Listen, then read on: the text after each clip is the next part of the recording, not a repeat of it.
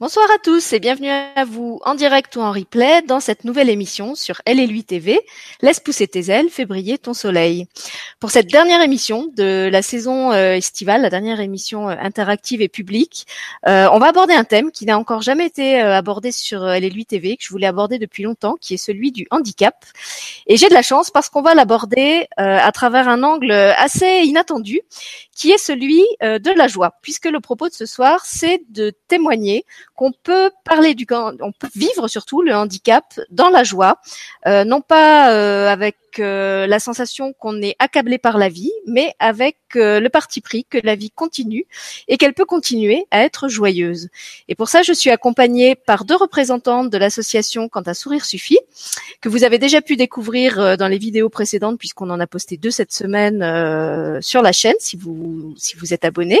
Donc il y a Sandrine Eiferman Soutarson, qui est la présidente de l'association. Bonsoir Sandrine. Bonsoir. Donc on avait déjà fait une première vidéo avec Sandrine où elle s'est présentée, où elle a expliqué comment elle a été amenée à créer cette, association et avec quelle motivation.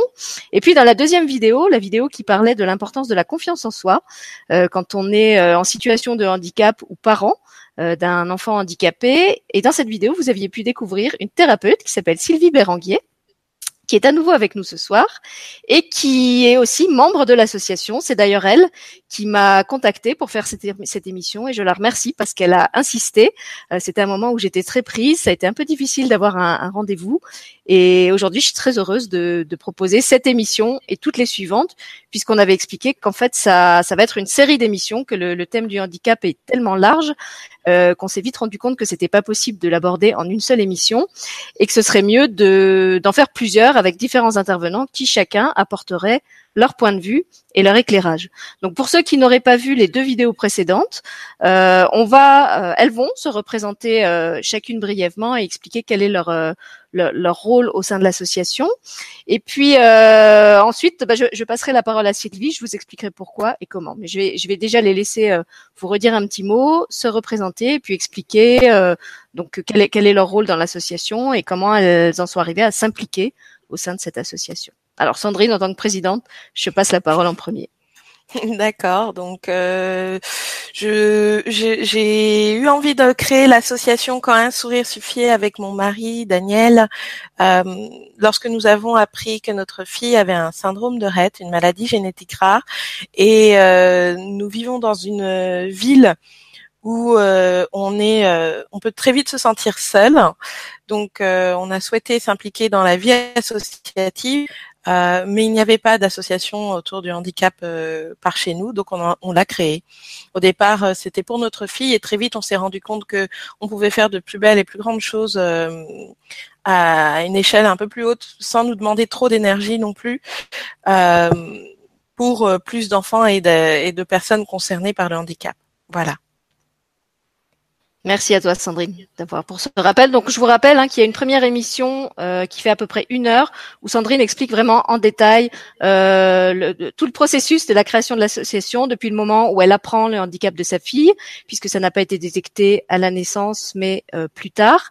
Et puis euh, après en fait ce qu'il a, les difficultés qu'elle a traversées et ce qui l'a motivé à créer cette euh, cette association pour rassembler en fait et, et offrir à d'autres familles le soutien et le partage qu'elle n'avait pas eu elle-même, puisque comme elle l'a dit, elle, trouvait finalement peu d'interlocuteurs euh, euh, qui vivaient la même chose là où elle était.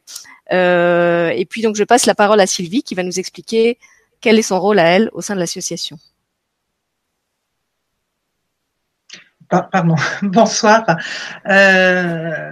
Donc je suis Sylvie Bérenguier, je suis euh, thérapeute et euh, en fin de compte j'ai rencontré euh, d'abord Sandrine par les réseaux sociaux quand elle a crié un petit peu voilà sur sur ce qu'elle vivait d'une façon un peu difficile. elle m'a totalement touchée et, et en fin de compte, j'ai décidé de, de l'accompagner. Et nous avons en fin de compte mené les actions avant même de créer l'association d'ailleurs. On a commencé euh, par vraiment construire euh, tout ça et avant que qu'elle crée l'association avec son mari. Et euh, c'était totalement pour moi naturel de l'aider parce que ça résonnait tellement avec ce que j'avais vécu euh, dans mon dans mon enfance. Donc je comprenais totalement ce qu'elle vivait puisque moi-même j'ai été aidant familial très tôt et je ne savais pas que ça portait un nom en fin de compte. C'est par l'intermédiaire de Sandrine que j'ai su que ça portait un nom et que ça s'appelait aidant familial. Et tant que j'étais en fin de compte dans l'action, je ne savais même pas que ça portait un nom. Et, euh, et c'est par l'intermédiaire de, de, de, Sandrine que vraiment j'ai su. Et donc c'était tout naturellement que je suis devenue soutien aidant familial et, euh, et que j'ai mis en fin de compte tout ce que je savais faire, euh, puisque j'ai accompagné d'abord pendant 20 ans euh, des personnes en entreprise, et, et j'ai décidé ensuite de faire d'apprendre la relation d'aide réellement, et donc j'ai décidé de mettre euh, toutes mes compétences euh, au service bien sûr de mes clients et au service de l'association Quand un sourire suffit. Voilà, donc toi au sein de l'association, tu interviens plus en tant que euh, soutien, aidante, accompagnante, en tant que thérapeute, euh, qui va gérer la parole, qui va euh, aider les familles à exprimer leurs émotions. Tu nous avais parlé dans l'émission précédente de ce, ce fameux coussin euh, dans ton mm. cabinet sur lesquels tu les invites à, à déposer euh, leur, mm. leurs émotions. Mm. Voilà. Et alors justement, je trouve que le, les, les, circonstances de l'émission de ce soir sont particulières et elles illustrent bien quelque part ce, que, ce qui est un petit peu le le, quotidien de ces familles euh, qui vivent le, handicap au jour le jour, euh, puisqu'en fait euh, Sandrine est actuellement à l'hôpital. Sa petite fille a été hospitalisée il y a quelques jours, et donc je, tenais d'abord même en, début d'émission à saluer son engagement et son courage parce qu'elle aurait pu choisir de reporter l'émission et de dire bah voilà qu'elle n'était pas dans les, conditions optimales pour la faire et, et qu'on la reportait à plus tard. Et elle a choisi d'être là, de représenter son association et toutes les toutes les personnes qui œuvrent euh, au sein de l'association et qui en sont ou membres ou, ou, qui sont concernés par son action. Et euh, voilà, je tenais à, à saluer ce, ce, geste parce que je trouve qu'il en dit long sur euh, sur qui elle est. Et euh, je trouvais que ça, ça montrait aussi bien ce qu'elle avait d'ailleurs évoqué dans, dans l'émission où elle s'est présentée à vous, ce qu'est le quotidien euh, d'une famille euh, où il y a un enfant handicapé, qui est que souvent on doit gérer des imprévus, on doit faire face à l'imprévu. On ne sait jamais trop de quoi euh, demain, j'allais dire l'avenir, mais quelquefois c'est même l'avenir très proche. On ne sait pas de quoi demain sera fait, et on doit tout le temps être prêt à, toutes les éventualités et elle avait expliqué que c'était encore plus le cas dans le cas de la maladie de sa fille qui est donc atteinte du syndrome de Rett puisque c'est une maladie qui se développe sur plein de terrains possibles et dont on ne sait jamais euh, de quelle façon elle va évoluer. C'était bien ça, hein, Sandrine. Tout à fait, tout à fait, c'est ça. Oui, là effectivement, euh, ben voilà, hein, euh, on est vraiment dans la situation. Euh, Léina est actuellement hospitalisée depuis bah, depuis hier et ce qui ce qui coïncide avec euh, le nom de l'association, c'est qu'elle n'arrête pas de sourire depuis euh, depuis hier. Donc, euh, elle va bien. c'est une petite infection, mais c'est une infection quand même urinaire. Donc, à partir de là, faut tout prendre au sérieux et, et faire des examens et tout ça.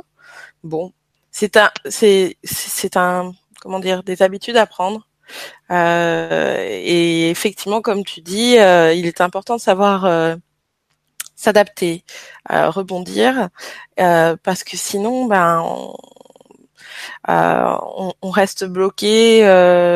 J'aurais été, je m'en serais voulu de pas avoir pu le faire alors que c'est possible. Tant que c'est possible. Que tu as quand même une vie familiale à côté, puisque tu nous avais expliqué que tu as deux autres enfants. Euh, et que dans les imprévus, eh ben, il faut aussi gérer ça. Il faut gérer. Il y a ma fille qui est malade que je dois emmener à l'hôpital et il y a aussi le reste de la famille qui doit pouvoir continuer à vivre euh, son quotidien euh, normalement. C'est ça. Mes deux autres enfants sont chez leurs grands-parents. Ils s'amusent je les ai appelés, ils m'ont dit "Oh, rentre pas tout de suite, rentre pas tout de suite." Donc ça veut tout dire. Donc on voit que tu joins le que vous joignez tous en fait le geste à la parole et qu'effectivement tout ce qui se vit euh, si inquiétant que ça puisse être, ça continue à être vécu avec le sourire. Ça. Et euh, voilà. Donc encore une fois, merci d'être là dans ces conditions-là et avec le sourire euh, en prime. Euh, donc pour elle aussi, si jamais vous êtes nouveau sur le système Hangout, que vous pouvez interagir dans l'émission en postant des commentaires sur le chat YouTube. Donc il vous suffit de vous connecter à l'émission euh, avec votre compte Gmail. Si jamais vous n'avez pas de compte Gmail, vous pouvez m'envoyer vos questions ou vos commentaires par mail à l'adresse j2st33gmail.com. J comme euh, jouer, euh, S comme Sylvie, comme toi, 33 gmail.com. Et comme ça, je pourrais les lire de votre part euh, à Sandrine ou à Sylvie dans l'émission. Voilà, ça c'était pour l'aspect technique. Et puis donc on a choisi d'introduire cette émission en parlant. Euh, donc on va laisser la parole à Sylvie, qui est, qui est thérapeute et qui euh, a beaucoup d'expérience dans ce domaine puisqu'elle a déjà accompagné plusieurs personnes et familles dans ces cas-là. J'avais envie qu'elle nous parle un petit peu de ce qui se vit au sein d'une famille quand on apprend justement ben, qu'il y a un handicap, qu'il y a une maladie, euh, qui va peut-être y avoir un deuil si on sait que c'est un enfant euh, qui risque de ne pas vivre, euh, de, de, de, partir à, à, court terme. voilà, qu'est-ce qui se passe quand en fait on a une épreuve comme ça qui nous tombe dessus? Parce qu'en fait ça, ça arrive quand même en général de façon assez brutale, que ce soit le diagnostic de la maladie, du handicap ou que ce soit un deuil. et quelles sont les phases en, en fait par lesquels on passe avant d'arriver justement à retrouver ce sourire dont parle Sandrine, puisqu'elle nous avait bien expliqué dans la première euh, émission que euh, elle aussi, elle était passée par une phase où elle ne l'avait pas plus du tout, et où sa fille d'ailleurs ne l'avait plus non plus. Donc je laisse la parole à Sylvie pour qu'elle nous parle un petit peu de tout ça. Bah, en fin de compte, la phase, euh, d'abord, c'est c'est l'incompréhension. Non, c'est pas possible, ça peut pas m'arriver. Euh, c'est hors de question. Donc c'est une phase de stupéfaction, une phase de colère. Euh, non, mais ils ont dû se tromper. C'est, non. C'est, c'est, justement une forme en fin de compte presque de déni. C'est, c'est pas possible. Non, faut, faut refaire les, les examens. Euh, non, ça peut pas m'arriver à moi. Dans ma famille, personne n'est malade. Euh, donc, il peut y avoir presque même des fois dans, dans des familles presque la, un peu du ping-pong, disant mais c'est de ton côté il y a quelque chose parce que du moins du mien il y a rien. Ça, voilà, ça peut être quelque chose euh, vécu vraiment comme un conflit. Ensuite, euh, réellement le déni, euh, la colère, le marchandage. Non mais docteur, vous êtes puissant, vous allez faire quelque chose. C'est une évidence. Vous allez, non, mais il y a quelque chose qui va se passer. Et ensuite, il y a la phase de, de la dépression, parce que ça fait aussi partie du chemin. Il y a la phase de la, de la dépression où là, on se sent totalement démuni. Et ensuite, à un moment, vraiment qu'on est au fond, il y a, euh, de toute façon, je peux pas aller plus bas. Donc euh, c'est vraiment, je redonne un coup de pied et je rebondis. Et là, il y a la phase de l'acceptation et du euh, de l'action. Donc c'est vraiment euh, la courbe de Gauss en fin de compte inversée. Et, et après on repart et, et ça devient des vagues plus ou moins importantes. Au début, ça peut être des vagues euh, très fortes, des vagues émotionnelles excessivement fortes, où on est dans l'excitation, on se disait, allez, on est dans l'action à fond, puis dans une phase euh, de, dépression. Et vraiment, au début, ça peut être des montagnes russes, vraiment des montagnes émotionnelles très très fortes. Donc, j'appelle souvent des, des, des, des, des montagnes euh, russes ou des des tornades émotionnelles euh, force 8, où vraiment on part euh, d'un état à un autre. Et ensuite, petit à petit, les vagues se font un peu moins importantes. Et on arrive en fin de compte dans, ce, dans cet inconfort euh, de trouver en fin de compte une, une cohérence. Et on se dit bon de toute façon c'est comme ça. Maintenant j'arrête de me battre contre moi-même parce que voilà elle est l'enfant est là et euh, si je continue à être dans, dans, la colère, la seule personne à qui je fais du mal, c'est à moi-même. Et il faut savoir quand même que quand on est en colère, une minute de colère, c'est une heure pour récupérer. Pendant cette heure-là, on n'a plus de défense immunitaire. Donc ça, il faut vraiment le prendre en compte. Donc cinq minutes, c'est cinq heures. Et, euh, et on a besoin de ces forces à ce moment-là. Donc là, euh, la colère, il faut la passer en fin de compte en, en énergie de, de, de, construction. Et là, à ce moment-là, il faut il faut vraiment ne pas hésiter, c'est très très dur, mais il faut vraiment pas hésiter à demander de l'aide. Et euh, parce que on, a besoin d'être aidé, on a besoin d'être d'être d'être épaulé. Et, et quelquefois, on n'arrive pas à être épaulé par son conjoint parce qu'on peut être en colère envers son conjoint ou sa conjointe de la situation, alors que l'autre n'y peut strictement rien. Donc c'est souvent. Bah, J'imagine que le conjoint, il est, il est aussi euh, dépassé que tu l'es toi-même. Il, il, a sa, ses propres émotions à gérer, donc il est peut-être pas en situation non plus d'être un, d'être un soutien vraiment, vraiment solide. Et en plus, surtout que l'autre ne peut, peut ne pas réagir de la même façon. L'un peut être mm. complètement dans la construction, dans l'action, en se disant de toute façon, je n'ai pas le choix, c'est comme ça, et l'autre au contraire peut être en, en, en, en, totale dépression et ne pas arriver en fin de compte à, à rebondir. Et donc, en fin de compte, c'est vraiment deux individus avec deux personnalités différentes qui, qui, qui sont dans le même dans le même chemin, mais qui vont automatiquement pas le vivre de la même façon. Ce qui veut dire que, excuse-moi, je te coupe, mais ce qui, ce qui veut dire que à, à, à, cette annonce déjà brutale du handicap peut s'ajouter aussi une crise de couple alors? Tout à fait. Complètement. Ce qui complique encore le, la, la, la, gestion de la chose. Tout à fait. Une crise de couple, une crise existentielle aussi, euh, parce que ça peut être aussi, ça peut aller. Mais est-ce que j'ai pris le, est-ce que j'ai choisi le, le, bon conjoint ou la bonne conjointe? Enfin, toutes les questions. C'est vraiment des, des, des tornades émotionnelles qui, qui, arrivent en même temps et qui viennent en fin de compte euh, taper sur sur tout, sur toutes les questions. Et, euh, et, ça peut être aussi une impatience, c'est-à-dire que euh, on ne supporte plus la hum, comment euh, des, des, des, personnes au, au début qui hum, comment qui se plaignent pour euh, pour pas grand chose, parce que là mmh. d'un coup, euh, ce qui nous arrive, c'est c'est tellement insupportable que euh, la comment la, la, moindre petite plainte devient euh, oui d'accord j'entends. Mais là en ce moment ce que je suis en train de vivre euh, je peux pas t'accorder de temps je peux pas t'accorder euh, de euh, mon attention je suis prise par autre chose. Et quelquefois on n'a pas la, la, possibilité de le dire avec douceur ça. Mm. des fois ça peut partir dans un flot direct en disant tu sais pas là tu me fais chier donc, euh, ça peut être vraiment totalement autre chose. Et alors que dans un dans un dans un autre moment, on aurait été avec une totale empathie en disant euh, là, je n'ai juste pas les moyens de pouvoir t'écouter parce que ce que je suis en train de vivre en ce moment, tu n'en as pas la moindre idée, mais c'est excessivement difficile. Et mais c'est pas pour autant que j'ai envie de t'en parler. Je veux simplement que tu me laisses tranquille. Et euh, ça, c'est au fur et à mesure qu'on arrive à prendre de la distance et de pouvoir formuler très doucement. Mais au début, oui, ça peut être euh, les, les, réactions peuvent être très colériques parce que euh, notre monde est tellement chamboulé qu'on devient le centre du monde par notre douleur. Mm. Et arriver donc c'est mal quelque part qu'on ait, qu'on ait besoin de, de s'accorder aussi du temps à soi. Oui, mais au début, on n'y arrive pas. Mm. On n'y arrive pas de s'accorder du temps à soi parce qu'on est tellement pris dans l'action euh, de tout ce qu'il y a à faire que euh, il n'y a pas la compréhension qu'à ce moment-là, la personne la plus importante pour pouvoir gérer la, la situation, c'est soi. Et, et j'aime bien l'allégorie par rapport à, à l'avion, c'est que quand on n'est pas bien, la première chose qu'on doit mettre, c'est son max à oxygène. Mm avant de mettre le max à oxygène à quelqu'un d'autre. Mais quand on est dans, dans une telle euh, tornade émotionnelle, on ne sait même plus où il est le max à oxygène. On sait, on sait même pas qu'il existe d'ailleurs.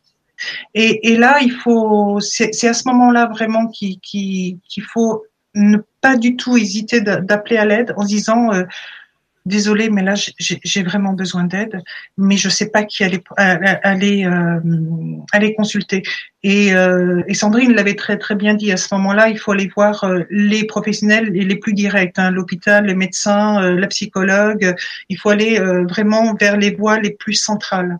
Et, euh, et, ensuite, une fois qu'on s'est posé avec ces professionnels euh, de la maladie et du handicap, après à ce moment-là, on peut aller dans des euh, dans des approches plus comment euh, qui ne sont pas répertoriées, on va dire, dans le dans le médical. Mais dans un premier temps, euh, il faut aller vraiment vers euh, la, la maison du handicap, comme elle l'avait précisé. Il faut vraiment aller sur les secteurs qui, comme si c'était des des warnings, en fin de compte, des, des, hum, des gyrophares. Voilà, on existe et on va dans ces points-là. Et, euh, et, le premier, euh, bien sûr, c'est le médecin. Ça, c'est impératif. Et ensuite, se poser et se dire bon, qu'est-ce que j'ai autour de moi que je peux ensuite consulter pour pour arriver en fin de compte à, à pouvoir libérer la parole. Mais ça, c'est dans un deuxième temps. La, la, la première, la, la, tempête émotionnelle est tellement tellement forte que euh, notre temps est précieux et on ne veut pas le perdre. Alors justement, avant que tu nous, tu nous dises après comment dans le deuxième temps tu accompagnes euh, ces personnes qui cherchent de mhm. l'aide et qui viennent J'ai envie de passer la, la parole à, à, Sandrine parce qu'effectivement, dans son premier témoignage, euh, euh, on retrouvait bien ces phases euh, que tu décris, la, la, la phase où elle nous disait qu'elle s'était sentie complètement démunie et elle disait je, je, me sentais incapable d'accompagner un enfant handicapé, je savais pas comment faire. J'ai commencé par recenser toutes les ressources locales qu'il y avait chez moi puisque j'étais donc dans un endroit, j'étais pas dans une grande ville, donc je suis allée voir la mairie, je suis allée voir le, la maison du handicap, je suis allée voir euh, le pédiatre qui euh, en savait à la limite presque moins que moi, puisqu'elle nous racontait qu'il avait sorti son Vidal euh, de, 1992 avec des infos pas très actualisées. Elle s'était aussi beaucoup documentée sur les réseaux.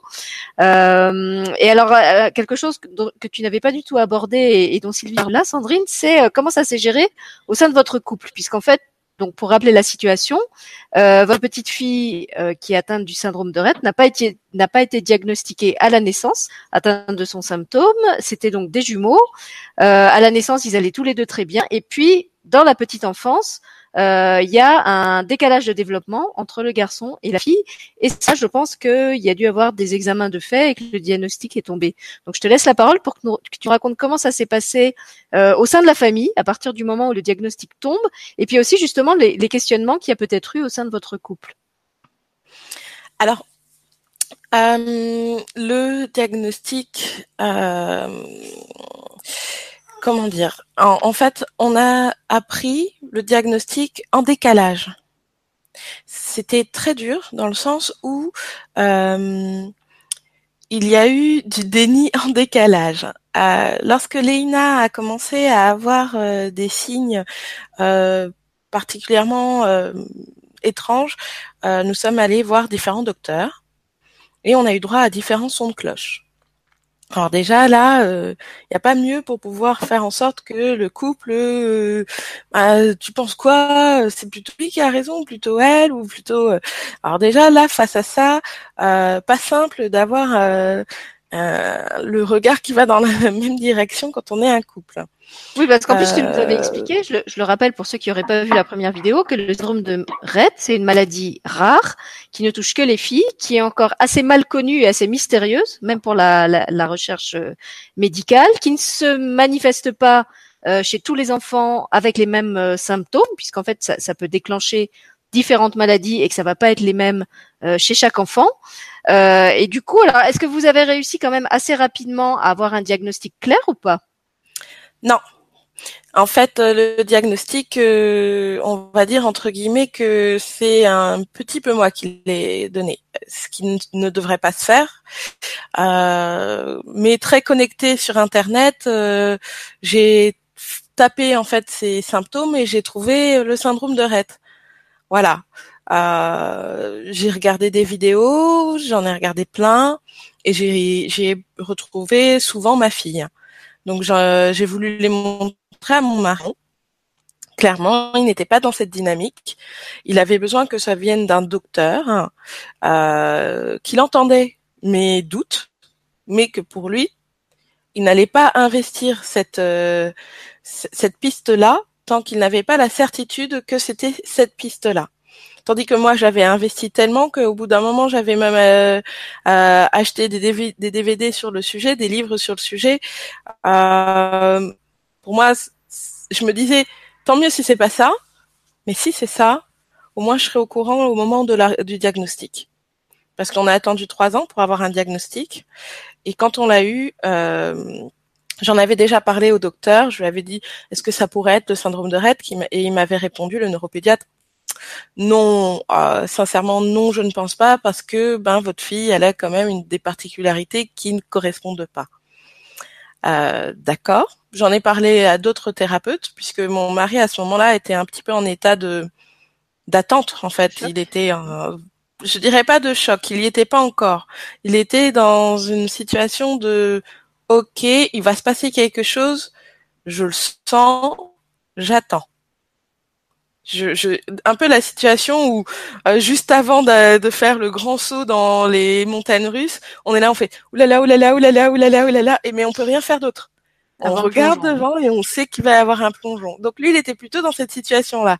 Moi, j'avais plongé, mais j'avais plongé, on va dire, en mode euh, euh, un peu euh, voilà, je m'étais rattachée, j'étais encore accrochée au truc et tout.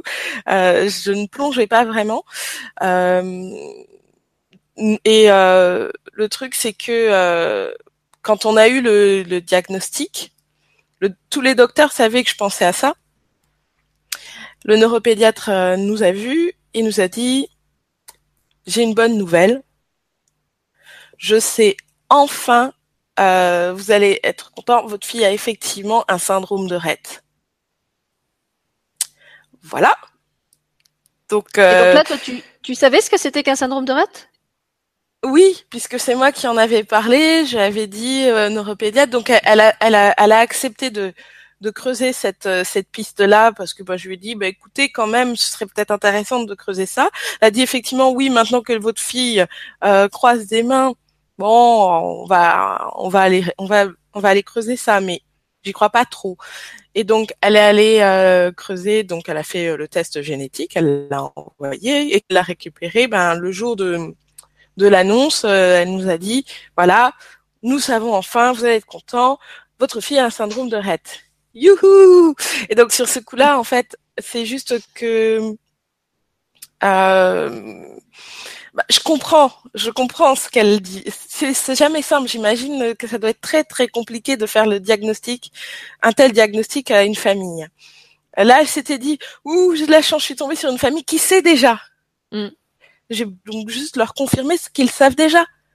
Bah, elle pensait peut-être aussi que vous alliez être soulagé, euh, que ce soit identifié, parce que j'imagine que quand on est dans, dans l'expectative et dans le doute, d'un côté, il y a encore la, la, la comment dire euh, l'espoir que ce soit pas quelque chose de grave, mais en même temps il y a cette incertitude que euh, il y, a, a, pas de diagnostic clair qui est posé, il n'y a pas de nom, il n'y a pas de il n'y a pas d'information claire, tu vois, on ne sait pas où on va, c'est comme euh, avancer dans le brouillard. Là, au moins, il y avait un, un, diagnostic qui était posé, il y avait un nom, donc peut-être que elle s'imaginait que pour vous, ça allait être un soulagement de enfin arriver dans quelque chose de référencé, si mal référencé que ce soit.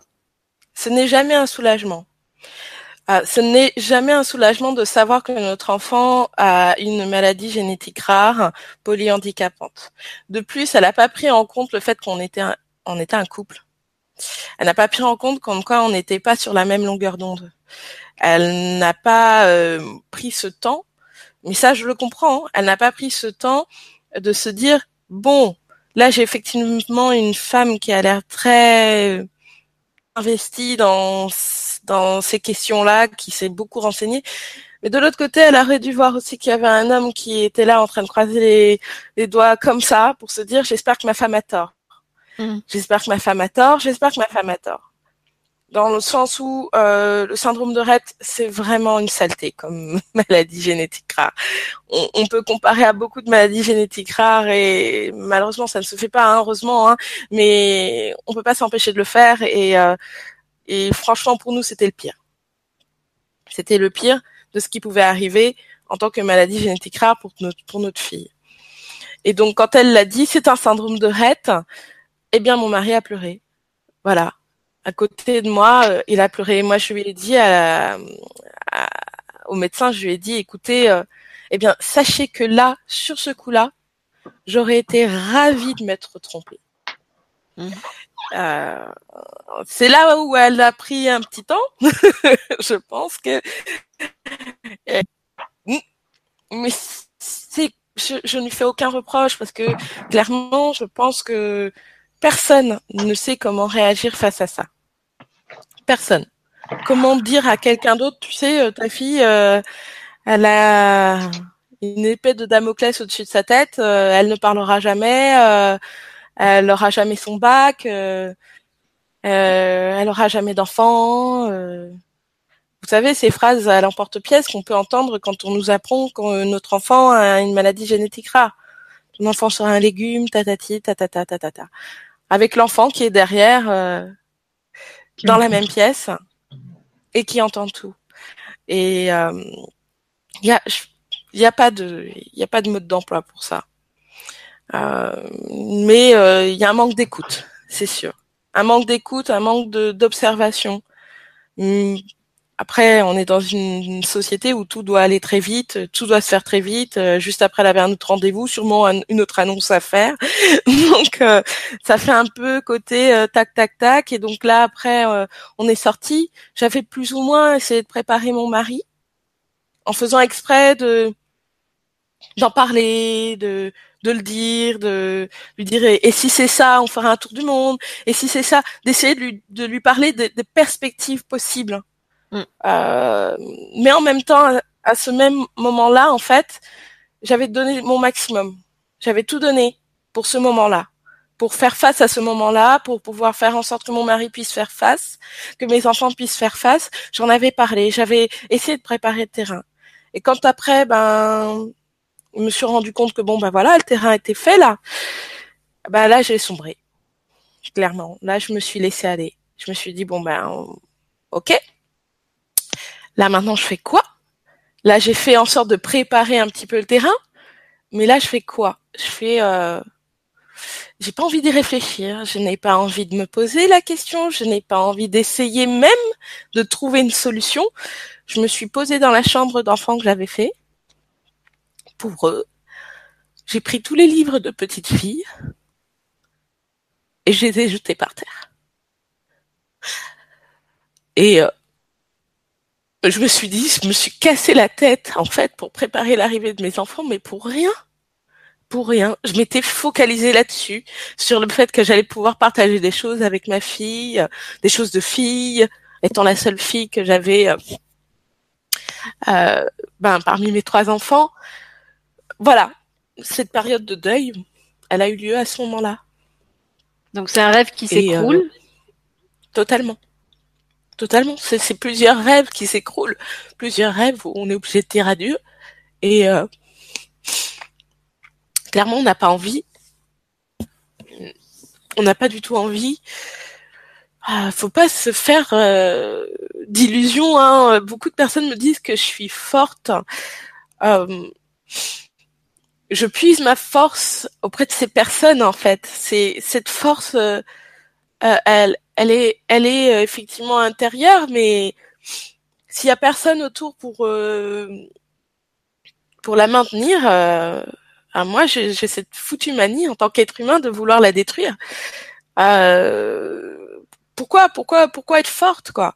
À quoi ça sert pour pour vivre ce type de choses? Pour voir sa fille malade, ses frères comment ne pas savoir comment réagir face à ça son, son frère jumeau commençait à avoir des troubles du comportement euh, parce qu'il n'a plus sa sœur avec lui, avec qui jouer comme avant. Euh, non, c'est clairement euh, pas juste. C'est clairement injuste. vivre ça, non, j'avais pas envie de le vivre.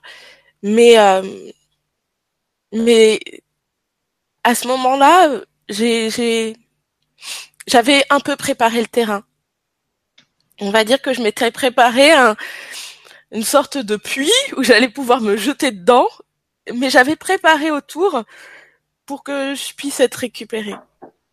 Parce que avant de, vivre ce moment euh, juste atroce de de la de l'annonce du diagnostic, j'avais déjà crié à l'aide. J'avais déjà commencé à dire wow, il y a quelque chose qui se passe dans ma vie, je vais pas pouvoir le gérer euh, je vais pas pouvoir le gérer, je vais avoir besoin d'aide. Et j'ai eu beaucoup de chance. Mais je pense que cette chance, euh, on peut tous l'avoir.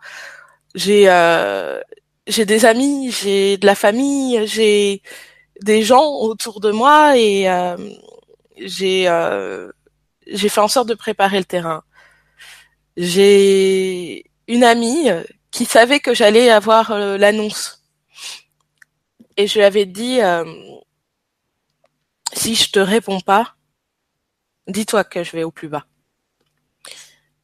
Et euh, cette amie euh, a compris tout de suite. Elle m'a appelé une fois, deux fois, trois fois. Elle n'a pas arrêté. Elle m'a appelé, elle m'a appelé, elle m'a appelé. Et euh, j'ai fini par répondre. Ça faisait une journée. Ben oui, j'avais passé vraiment. Daniel m'avait laissé euh, ce temps-là. Euh, euh, mon mari m'avait laissé ce temps-là. Les enfants savaient que que j'allais pas bien. Je hurlais. Hein. J'étais assez volubile. On m'entendait. et en fait, mon téléphone était là, mais dans la chambre et et j'ai entendu qu'elle arrêtait pas de m'appeler, qu'elle arrêtait pas de m'appeler, qu'elle arrêtait pas de m'appeler. Et je savais que c'était elle. Je savais que c'était elle. Et je finis par lui répondre. Et là, on peut parler d'agressivité. J'étais pas la plus sympathique au téléphone à ce moment-là.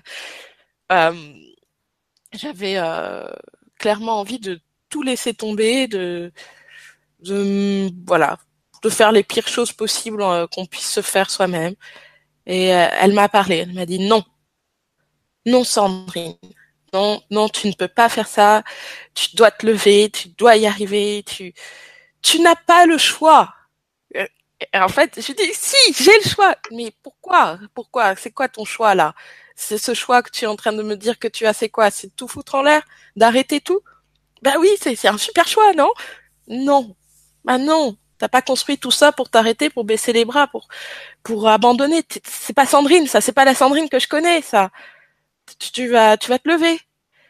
Et euh, et je me suis levée. Et là, j'ai demandé de l'aide encore. J'ai d'abord appelé euh, mon accompagnante périnatale, qui m'a donné des elle m'a donné des pistes que je pouvais creuser m'a dit tu peux faire ça, tu peux faire ça. Mais la seule chose qu'il faut que tu prennes en compte, c'est comme quoi, si tu as décidé de m'appeler, c'est que là, tu as envie de te le relever. Donc fais tout ce dont tu as besoin, reste couché peut-être sur le sol. Pourquoi pas sur la terre? Pour te reconnecter. Elle m'a donné plein de d'idées comme ça qui ont nourri un petit peu euh, ma jauge d'espoir qui était au plus bas. Et euh, et à la fin, à la fin de cette journée qui fut juste atroce, euh, je me suis levée, je suis sortie de la chambre et je suis allée voir ma fille. Et je l'ai prise dans mes bras et j'ai pleuré, j'ai pleuré, j'ai pleuré. Et elle, elle souriait. Elle a attrapé mon visage, me faisait des caresses c'est Léina, quoi. Donc, euh, j'ai fait OK. Ouais, ça vaut le coup. Je l'avais oublié l'espace d'une journée. Mais euh, ça vaut le coup. Et, euh, et j'ai décidé que quoi qui devait m'arriver maintenant, je prendrais comme un défi. Comme un défi parce que tout simplement, j'ai décidé de vivre, de continuer de vivre ce jour-là. Et il n'y a pas moyen que je revienne sur ça. Ce fut tellement dur à vivre cette décision que j'ai pas envie de revenir là-dessus. C'est bon, c'est passé, je l'ai vécu, c'est intégré. Euh, et euh, bien sûr, il va y avoir des moments très durs comme hier euh, des, des, des, des, difficultés, des choses qui vont être difficiles à vivre. Mais je me suis rendu compte que depuis euh, cette prise de conscience, j'arrive à vivre bien mieux plein de choses qui m'auraient pris la tête avant. Euh, le monde du travail avec des difficultés avec des collègues, euh, des amis qui répondent pas, euh, tout ça pour moi c'est secondaire. Et je n'ai plus aucune difficulté pour dire aux gens, écoute, là, sur ce coup-là, tu vois, je comprends, ça te déçoit, ça te met mal à l'aise, ça, tu le vis pas bien, tout ça, etc. Mais je vais pas m'énerver, je vais pas le prendre mal, parce que tout simplement, en fait, pour moi, c'est secondaire. T'es pas ma priorité. Et ça peut être choquant de dire à quelqu'un que tu apprécies très fortement, lui dire, écoute, t'es pas ma priorité, le vis pas mal, je hein, tu comptes beaucoup pour moi, et si je peux t'aider, je t'aide. Mais tu n'es pas ma priorité. Ma priorité, désormais, c'est moi. Et même si ça me fait mal de dire c'est moi, parce que j'aurais bien aimé vous dire c'est d'abord mes enfants et tout, etc. Non, en fait, euh, sans moi, je ne peux pas dire que ma priorité c'est moi, c'est mes enfants. ce serait débile. Je serais, si je dis que, que ma priorité ce sont mes enfants, euh, si je me laisse aller, si je prends pas soin de moi, ben je finis par euh, dépérir. Euh, et, donc là, à quoi je sers par rapport à mes enfants? Je, deviens complètement inutile pour eux. Donc je ne peux pas prétendre, ce serait complètement hypocrite de dire que c'est, ce sont mes enfants. Si réellement mes enfants comptent pour moi, ma priorité c'est moi. Et donc là, je n'ai plus que m'en rendre compte je n'ai pu que m'en rendre compte durant cette journée. C'est que là, j'étais en train de tout lâcher, même mes enfants. Parce que tout simplement, je me lâchais moi. Je m'abandonnais. Je, me laissais tomber. C'est bon, j'ai fini avec toi, Sandrine. Ta vie mérite pas d'être vécue. Mais je ne peux pas dire ça. Je ne peux absolument pas dire ça. Mes enfants comptent beaucoup trop pour moi pour que je puisse dire ça. Et ils comptent tellement pour moi que, ouais, ma priorité, c'est moi. Et c'est ce que j'ai compris euh, et ce que je continue de comprendre parce que bien sûr, euh, ben, Leïna, euh, on se connaît que depuis 5 ans. Hein. J'ai vécu déjà 30 ans avant. Euh, J'avais déjà commencé à le comprendre bien avec son grand frère. C'est vrai que là, euh, en fait, ouais, c'est gros coup de pied derrière, quoi. Donc, Là, Daniel, euh, il a été juste parfait. Parce qu'il m'a laissé ce temps-là. Il s'est occupé parfaitement des enfants. Et euh, ça s'est bien passé. On va dire que cette épreuve-là, qui fut très dure, c'est quand même bien passé. Parce que j'ai eu un homme qui a agi de manière merveilleuse. Et il m'a laissé ce temps. Et quand je suis revenue, il m'a pris dans ses bras et euh, et juste on a pleuré tous les deux, mais on, par ce geste-là, clairement, on, s'est on, s'est compris, on n'allait pas abandonner. On savait que l'un pour l'autre, on allait continuer à agir comme ça, parce que ce moment-là, franchement, il a été très très dur pour lui, pour moi, pour les enfants. Donc c'est une épreuve qui fut vraiment très très dur. Bien sûr, on va en vivre sûrement des plus durs, hein, je dis pas le contraire, mais on a pu faire face à celle-ci, on fera face aux autres. Et, euh, et, même si on devait se séparer, pour moi, euh, des parents, ça ne se sépare pas. Euh, on saurait faire face, on saurait vraiment faire face. Voilà. Euh, je je pense qu'un couple a besoin de ça, c'est-à-dire de quand, quand on a la capacité de pouvoir aider l'autre, on le fait. On le fait, on se pose pas de questions, on le fait. Parce que quand on n'aura pas cette capacité-là, on pourra pas l'aider. On aura besoin d'aide. Et si on lui a donné suffisamment de force, en partager euh, suffisamment de nous, euh, donner suffisamment de nous pour remplir sa jauge, pour pouvoir nous aider par la suite, euh, ben là c'est parfait, il y a un équilibre qui se fait. Je ne donne pas en me disant que Daniel va me donner par la suite. Je donne parce que je remplis sa jauge indéfiniment. Et un jour, euh, s'il y a besoin de remplir la mienne, je sais qu'il est là pour la remplir aussi. Et les enfants aussi. Et en fait, c'est voilà, c'est quelque chose que je découvre. Hein. Je suis peut-être pas très claire là-dessus, mais euh, clairement à ce niveau-là, je me, je n'ai, c'est vraiment cette générosité-là qui fait que nous sommes tous les deux ensemble. Nous sommes généreux l'un pour l'autre. Bien sûr, on peut se la vider, hein. sinon on serait pas un couple. Hein.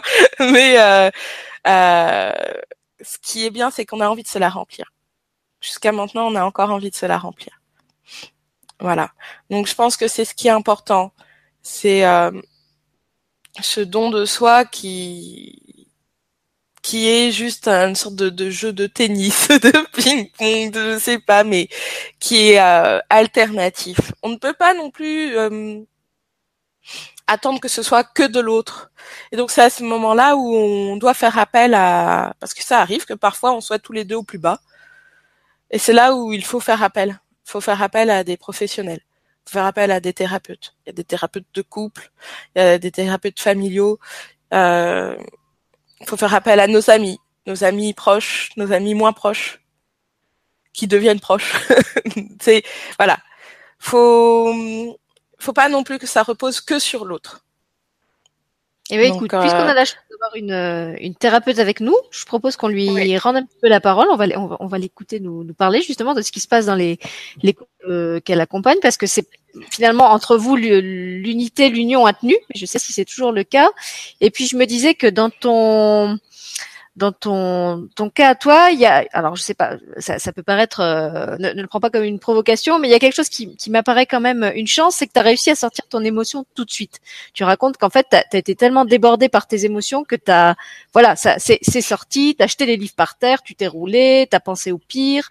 Euh, t'as pas tout mis sous cloche. Et je me dis que c'est peut-être pas le cas tout le temps et qu'il y a peut-être des personnes qui justement euh, essayent d'étouffer cette espèce de tsunami émotionnel qui leur tombe dessus et que dans ces cas-là, c'est peut-être encore pire. Donc je vais laisser la parole euh, à Sylvie qui pourra sûrement en parler d'un point de vue beaucoup plus professionnel que je ne le ferai. C'est effectivement ça. Quand on, ne veut pas voir en fin de compte ses émotions et qu'on est totalement dans le contrôle des actions qu'il y a à faire, euh, c'est excessivement difficile parce que euh, on n'est que dans le contrôle de il faut que je fasse ça. Et on est dans le contrôle que je n'ai pas le choix. Euh, il faut que j'avance, il faut que je le fasse. Mais le problème, c'est que en mettant sous cloche ces émotions, c'est pas ces émotions qu'on met sous cloche, c'est soi qu'on met sous cloche. Et euh, et là, on est vraiment dans dans l'action de euh, il faut le meilleur pour mes enfants. Il faut absolument que euh, que mes enfants puissent euh, comment euh, puissent euh, trouver eux leur confort. Et là, on s'oublie totalement. Et quand on s'oublie, euh, moi, j'ai accompagné des, des, des, personnes qui se sont totalement oubliées. En règle générale, ce sont des personnes à très haut potentiel intellectuel qui s'oublient. Euh, et, et, là, elles sont complètement dans le contrôle de il faut que je fasse. Et, euh, et quand elles arrivent à moi, ces personnes-là, euh, c'est essayer pas à pas de les reconnecter à eux-mêmes. Et c'est vraiment quelque chose de, difficile parce qu'il faut qu'elles entendent qu'elles sont pas une petite personne et qu'elles n'ont pas une petite souffrance. Et que et là, c'est vraiment leur permettre de dire, mais aujourd'hui, vous vivez ça. Euh, et en même temps, leur dire qu'il y a dans cette chose excessivement douloureuse qu'ils vivent, ou qu'elles vivent, il y a en même temps un apprentissage à prendre. Donc, en fin de compte, c'est très difficile à entendre parce que ce qu'ils font, ce qui les font le plus souffrir, c'est en même temps un apprentissage. Alors qu'il se serait bien passé de cet apprentissage.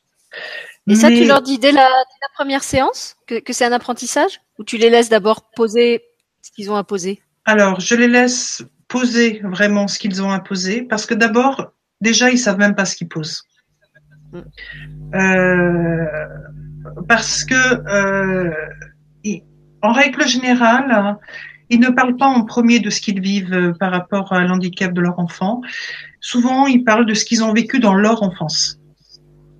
Euh, des difficultés qu'ils ont eues dans leur enfance, euh, des, des, personnes qui ne l'ont, qui ne les ont pas compris, donc qui peut être le père ou la mère, et euh, ils ont euh, à ce moment-là des, des, des difficultés à, à, à, à, voir en fin de compte les, les émotions qu'ils doivent s'ouvrir parce que pour eux, c'est totalement secondaire parce que s'ouvrir à leurs émotions, c'est s'ouvrir à, eux-mêmes. Et s'ouvrir à eux-mêmes, c'est perdre le contrôle. Et là, s'ils commencent à ouvrir à eux-mêmes, ils se disent, mais, mais j'y arriverai plus. si, je dois en fin de compte me considérer et, être douce avec moi, mais je vais pas y arriver là. Ce que vous me demandez, c'est juste impossible. La, sensation en fin de compte qu'ils prennent soin d'eux-mêmes, c'est c'est complètement sombré. Et en fin de compte, ils, se, arrivent à gérer car ils sont dans le contrôle. Et ils peuvent pas. Donc c'est excessivement difficile. Donc c'est vraiment un pas après l'autre. Et moi je prends souvent la métaphore que ce qu'ils vivent c'est euh, une montée de l'Everest. Et euh, on ne peut pas monter 4000 mètres d'un coup sans revenir au camp de base. Parce que les échanges sanguins et pulmonaires ne peuvent pas se faire et ça va être une embolie pulmonaire ou une embolie cérébrale. Donc ils peuvent monter effectivement 3000, 4000 mètres, mais ils vont redescendre à un camp de base. C'est ce qu'on appelle l'échelle émotionnelle, justement. Donc, on va redescendre à un camp de base, on va dormir à 500 mètres ou à 1000 mètres d'altitude, et après, on va repartir. Et petit à petit, les les, les échanges sanguins pourront se faire. Et là, à un moment, à une certaine altitude, on va devoir changer de gaz aussi. Parce que l'oxygène est raréfié et là, on ne pourra pas. Donc, il faudra changer de méthode. Et là, en fin de compte, en prenant l'allégorie de, euh, du, de, de, de, de l'Everest, là, ils se l'approprient et, et, ça fait et ça fait sens pour eux parce qu'ils voient effectivement l'effort qu'il y a à fournir au quotidien. Et là, euh, aussi, ils sont plus sur la plongée. Je vais parler, pareil, des paliers en fin de compte à respecter pour les échanges sanguins pulmonaires et euh, pour éviter là aussi quand on remonte avec un, un palier et qu'il faut rester à un certain moment en, euh, en stand-by sur euh, un palier avant de remonter trop vite parce que là, c'est très dangereux aussi. Et le fait, en fin de compte, de, de, de parler de plongée marine ou de parler, en fin de compte, de randonnée en très haute altitude, ça leur parle très vite et là, ils se l'approprient. Et parler d'Everest, c'est leur Everest. Et là, à ce moment-là, ils sont d'accord de faire un pas, mais juste un pas. Donc là, ils s'autorisent, OK, je, je, je vais me relaxer juste un peu. Ok, je m'allonge parce qu'en fin de compte, mon approche c'est de la relaxation méditative. Donc c'est la libération de la parole et ensuite c'est de la relaxation méditative. Et là, ils s'allongent et ils se posent et ils se déposent et ils vivent ce qu'ils ont dit en mettant de la distance intérieurement avec ce qu'ils ont dit. Donc en fin de compte, c'est vraiment l'alliance de la parole et de la relaxation méditative qui leur permet un pas après l'autre de de s'accorder en fin de compte une distance intérieure qui leur permettent de prendre une distance avec l'extérieur. Et, et c'est totalement sa sensation que l'on change face à la situation. Donc on change sa sensation, sa vision, sa perception, qui donne en fin de compte un aspect différent à la situation que l'on vit. La situation n'a pas changé, elle est toujours la même, mais son vécu intérieur change. Donc son comportement va aussi également changer. Et donc, on, ne sera plus dans la colère, on ne sera plus dans la lutte, on sera, on sera dans quelque chose d'un peu plus temporisé. Et, et on va pas à pas devenir son meilleur ami ou sa meilleure amie. Mais c'est pas, c'est vraiment en, en, comment, un pas, un pas après l'autre que l'on arrive vraiment à faire ça. Et c'est, euh, et c'est vraiment aussi la, confiance qu'ils mettent dans la thérapeute ou dans le thérapeute qu'ils rencontrent euh, moi, je me souviens d'une dame qui me disait à chaque fois qu'elle s'allongeait, j'ai totalement confiance en vous. Mais je peux pas vous dire pourquoi, mais je sais que je peux vous faire confiance. Et, et en fin de compte, elle était en train de se dire à elle-même, je sais que je peux lâcher prise. Je sais qu'avec vous, je peux lâcher prise. Parce que je sais pas pourquoi, mais je sens que vous comprenez totalement ce que je ressens. Et, et c'est ça, en fin de compte, c'est, c'est vraiment cette, cette compréhension que l'autre est totalement ouvert pour accueillir la souffrance. Parce que à ce moment-là, les personnes que j'accompagne ont la complète compréhension que leur souffrance ne m'appartient pas, mais que je peux ouvrir totalement les mains et le cœur pour l'accueillir. Et que si elles n'arrivent pas totalement dans un premier temps à la déposer, elles savent que, que j'ai les mains tendues. Et, en fin de compte, à deux, on va la prendre et on va la déplacer, cette souffrance, et on va la mettre sur un terrain neutre que j'appelle effectivement le coussin. Et, et ça, les personnes à ce moment-là ont la sensation qu'ils peuvent s'autoriser à le déposer. Et pas à pas, ils font l'effort. Et là, après, ils commencent à libérer d'autres sphères de leur vie qui leur est difficile. Et là, commence réellement le travail thérapeutique, un pas après l'autre. Et c'est vraiment une, une relation d'aide et aussi une, une, relation de confiance. Et, et pas à pas, ils prennent à ce moment-là confiance en eux. Parce qu'ils se rendent compte que c'est possible de lâcher. Et, et c'est possible de s'autoriser pendant euh, cette heure ou cette heure et demie ou, ces deux heures que vont, durer la, la, la consultation suivant les séances, euh, que là, c'est un moment juste pour elle. Et à ce moment-là, il n'y a personne d'autre qui compte.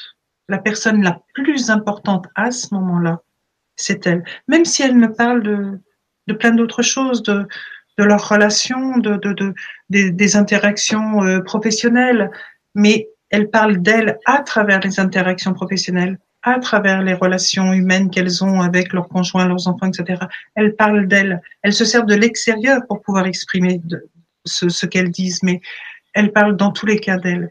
Et même si elle se sert dans un premier temps du travail pour exprimer ce qu'elles ont, dans tous les cas, pendant ce temps-là, ce temps-là, c'est d'elle qu'elle parle. Et là, elles, elles ont libéré cette parole. C'est ça qui est vraiment euh, excessivement important. Et ça leur permet à ce moment-là de, de se dire, euh, bah oui, en fin de compte, c'est possible. J'ai le droit de prendre mon soin de moi. J'ai le droit de prendre du temps pour moi. Là, tu parles d'accompagnement que tu fais euh, en oui. individuel. Comment ça se passe justement euh, quand il s'agit de couples qui sont sur euh, cette espèce de, de, déphasage dont tu parlais euh, euh, tout à l'heure, où il y en a un qui est dans une posture et l'autre qui est pas du tout au même au même point en fait de, de, de, son parcours, de son évolution intérieure. Et puis aussi, comment ça se passe au niveau de la fratrie? Parce que justement, Sandrine en a parlé. Il y a les frères et sœurs, la vie continue. Alors. Euh, comment est-ce qu'on leur explique? Qui se charge de leur expliquer ce qui Alors, est en train de se passer? Moi, je, Comment ça se passe? je reçois de plus en plus de, de groupes justement parce que j'accompagne les, les, parents avec les enfants de plus en plus. -hmm. euh, enfin, souvent c'est les mamans qui viennent. À 99% des cas, c'est les mamans qui viennent avec leurs enfants. Et, euh, et, en fin de compte, le, cas auquel je pense, c'est euh, une petite fille qui avait un problème et son frère aîné, en fin de compte, euh, avait une, une charge mentale une pression mentale parce que euh, il n'arrivait pas, en fin de compte, à être le grand frère, parce qu'il n'arrivait pas à comprendre sa petite sœur avec les problèmes qu'il avait. Et en fin de compte, quand c'est comme ça, je, je, passe par le jeu. Donc, je m'assois avec eux par terre et on commence à jouer. Donc, j'ai des aimants et on joue aux aimants. On joue, en fin de compte, euh, on fait des jeux de construction. Et, euh, et, à travers les jeux, on libère la parole. Et donc, euh, chacun s'approprie, en fin de compte, le jeu. Et à travers le jeu, il libère la parole. Et, euh, et en général, je fais jouer le, le parent aussi. Et, euh, et, et, comme je suis une grande enfant moi-même, euh, j'aime me servir de, de, n'importe quel moyen. Et là, je, je me rappelle d'un cas où j'avais pris des, des verres à, à, thé de différentes couleurs et je leur avais euh, donné des, comment, des papiers aussi de différentes couleurs où je leur demandais de marquer les émotions et de remplir les verres. Donc chacun avait choisi la couleur du verre qu'il souhaitait et il remplissait. Et à un moment, euh, je leur avais montré que la symbolique du verre, c'était leur corps. Mm. Et j'ai vous voyez le, toute la charge que vous avez là, tout ça, ce sont vos émotions. Et j'avais demandé au, j'avais donc le, un garçon, une fille et la maman, et j'avais dit au garçon, j'ai tu peux nous, nous dire ce que tu as, ce que tu as mis comme, euh, comme émotion? Et je le vois prendre un, un des papiers et le mettre vite derrière lui. Bien sûr, je m'en saisis. Et je lui dis Tu peux me, me permettre de, te poser la question euh, Qu'est-ce que tu as mis? Euh, Oui, non, mais je l'ai pas toujours. J'ai oui, mais je pense que c'est important. Est-ce que tu peux te permettre là de le dire? Ou est-ce que tu préfères que maman sorte? Ou est-ce que tu peux te permettre que maman l'entende aussi? Et donc, c'était la peur. Peur de ne pas être à la hauteur, peur de ne pas être le grand frère, peur de ne pas savoir comment euh, aider sa sœur, peur euh, de ne pas aimer, être aimé par maman ou papa, peur, peur, peur. Et, là, du coup, on a travaillé sur la peur.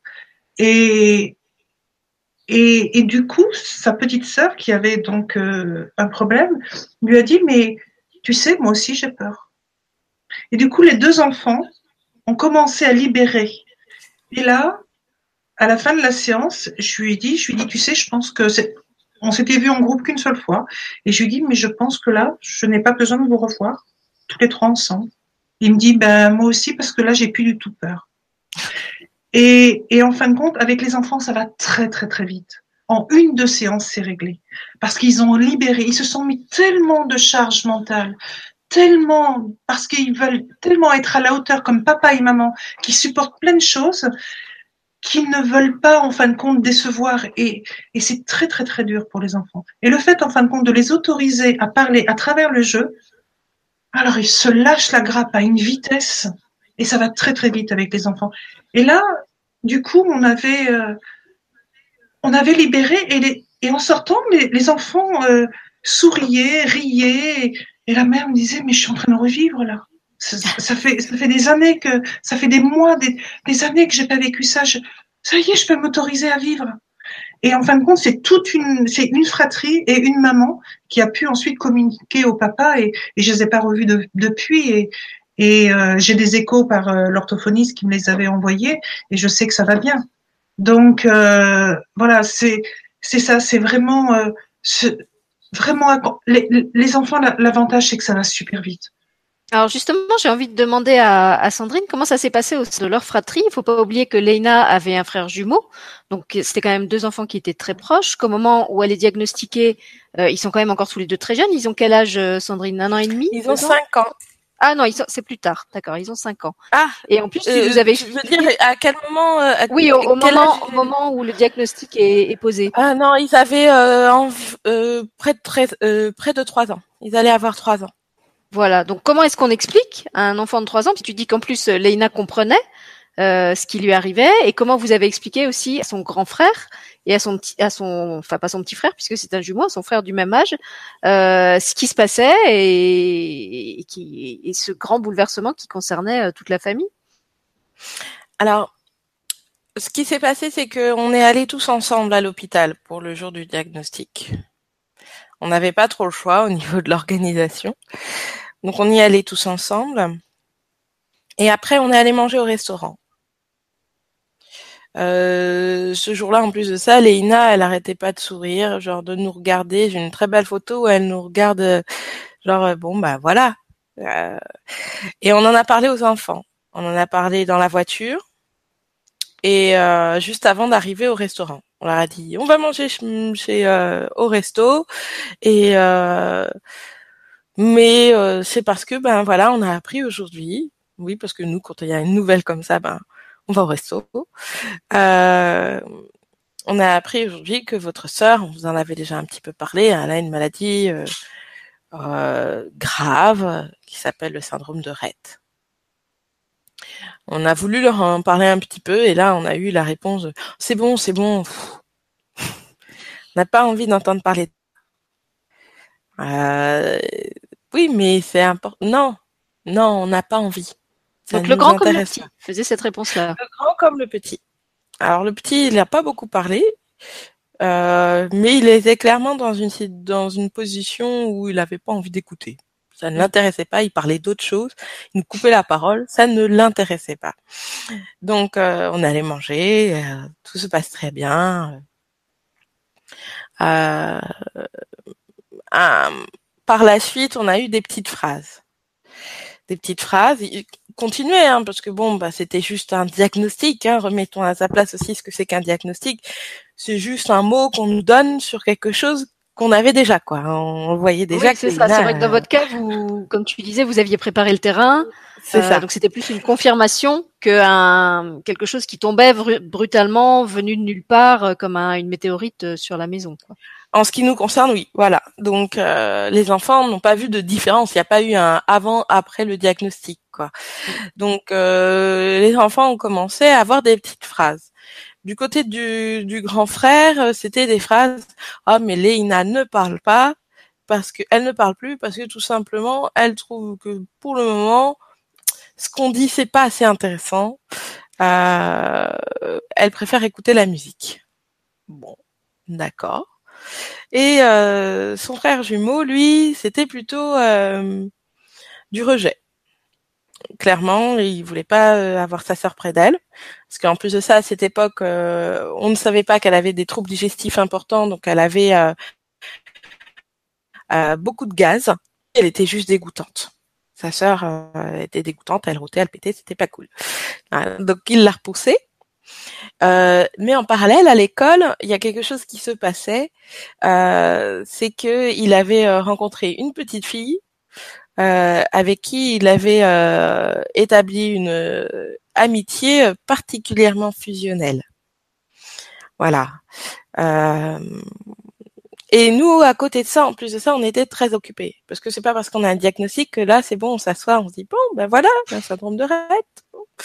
Non, bah après, il euh, y a qu'est-ce qu'on fait par rapport à un syndrome de Rett? Parce que c'est bien gentil, on sait enfin ce qu'elle a, mais qu'est-ce qu'on doit faire? Donc, euh, j'ai contacté des associations, principalement l'association française du syndrome de Rett et l'association Solidarité Handicap, qui nous ont euh, clairement beaucoup aidés. Euh, pour toutes ces démarches. Mais à côté de ça, nous, on était complètement euh, pas connectés à nos enfants. Faut dire les choses telles qu'elles sont. Même pas connectés à Léina. On était dans une démarche où on doit trouver euh, ce qu'on doit mettre en place face à cette situation qui nous dépasse. Et les enfants ont trouvé chacun à leur façon, avec leur caractère, un moyen de faire face à cette situation où leurs parents n'étaient pas spécialement présents. Euh, Leïna, tellement dans ses douleurs, euh, bon ben elle avait pas trop de choix euh, à ce moment-là, donc euh, elle souffrait. Voilà, elle souffrait, elle passait ses journées à souffrir et à manger. voilà, elle a, et elle a commencé à développer un véritable intérêt pour la musique la musique, la musique et des musiques bien particulières, des musiques euh, pour enfants euh, avec des rythmes euh, assez soutenus, voilà. À côté de ça, son frère jumeau, lui, eh ben, il vivait une parfaite amitié avec sa copine. Il fallait pas les chercher à les séparer. il ne parlait que d'elle. il y en avait que pour elle. et, il vivait très bien comme ça. Et euh, le grand frère, lui, euh, euh, il, ça, va être dur, hein, mais le plus grand, il a, il a pas cherché à montrer qu'il allait pas bien. il a pas cherché à montrer que ça le touchait. Et donc moi, en tant que maman, je ne peux pas vous dire comment il a trouvé de d'échappatoire à cette situation je ne saurais pas vous dire. J'étais tellement dans mon truc que je n'ai pas pu voir comment allait ma CO à ce moment-là. C'est dur, hein, mais mais c'est une réalité. Je vais pas essayer de dire que non. Les seuls que je sais, c'est ceux qui euh, faisaient du bruit. Celui qui ne faisait pas de bruit à ce moment-là, bah je sais pas. Je sais pas trop. Et alors, comment, ça se passait euh, à l'école, puisque tu nous as expliqué euh, dans l'émission précédente que ta, ta fille était scolarisée, d'ailleurs elle l'est toujours. Oui. Euh, et donc je suppose que c'est pareil, là il faut informer la, l'équipe enseignante. Est-ce qu'il y a des mesures particulières qui ont été mises en place? Comment ça se passe au niveau de la scolarité? Alors, on a fait le choix de rester dans une école, une école privée catholique. Euh, déjà parce qu'on s'est dit, euh, en tant que personne peut-être euh, plus ou moins naïve, mais sur ce coup-là, on a eu raison. Euh, école avec des valeurs qui sont mises dans un, un livre qui tourne autour de l'amour. Bon, ben, c'est la place de nos enfants surtout avec des différences, avec un handicap. Bon, voilà.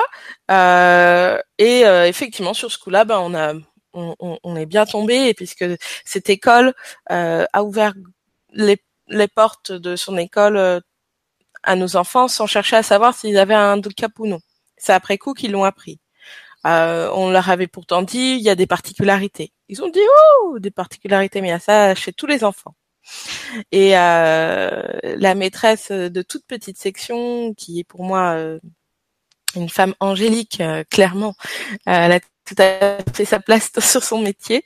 Euh, a ouvert sa classe sans AVS, puisqu'on n'avait pas fait de dossier à ce moment-là, on ne savait pas ce qu'elle avait, on ne savait pas qu'elle avait un handicap, et en plus de ça, pour moi, je faisais un déni clair et net euh, au moment de l'inscription. Moi, ma fille euh, était juste euh, avec un retard, comme moi, plus jeune. Et donc, elle, elle s'est, j'ai même pas eu besoin de lui dire quoi que ce soit. C'est elle qui a mis en place les choses. Donc là, je ne suis pas un cas dont on entend souvent parler. Souvent, on entend parler de cas où les parents sont obligés de, de faire preuve de, de, beaucoup de combativité pour pouvoir avoir euh, un, quelque chose d'adapté pour leurs enfants. c'est moi qui découvrais. Là, on était dans une situation où j'étais vraiment parent et elle, elle était vraiment professionnelle de l'enfance, euh, de l'éducation. Elle avait mis en place des choses euh, juste géniales pour Léina. Et euh, elle, Léna a très vite été intégrée. Euh, les enfants, euh, Léna très vite a eu un, amoureux, voire deux, voire même plusieurs. C'est, on n'a pas eu à se poser de questions à ce niveau-là. Tout s'est passé vraiment euh, de manière très fluide. Euh, cette institutrice est une femme avec un cœur énorme.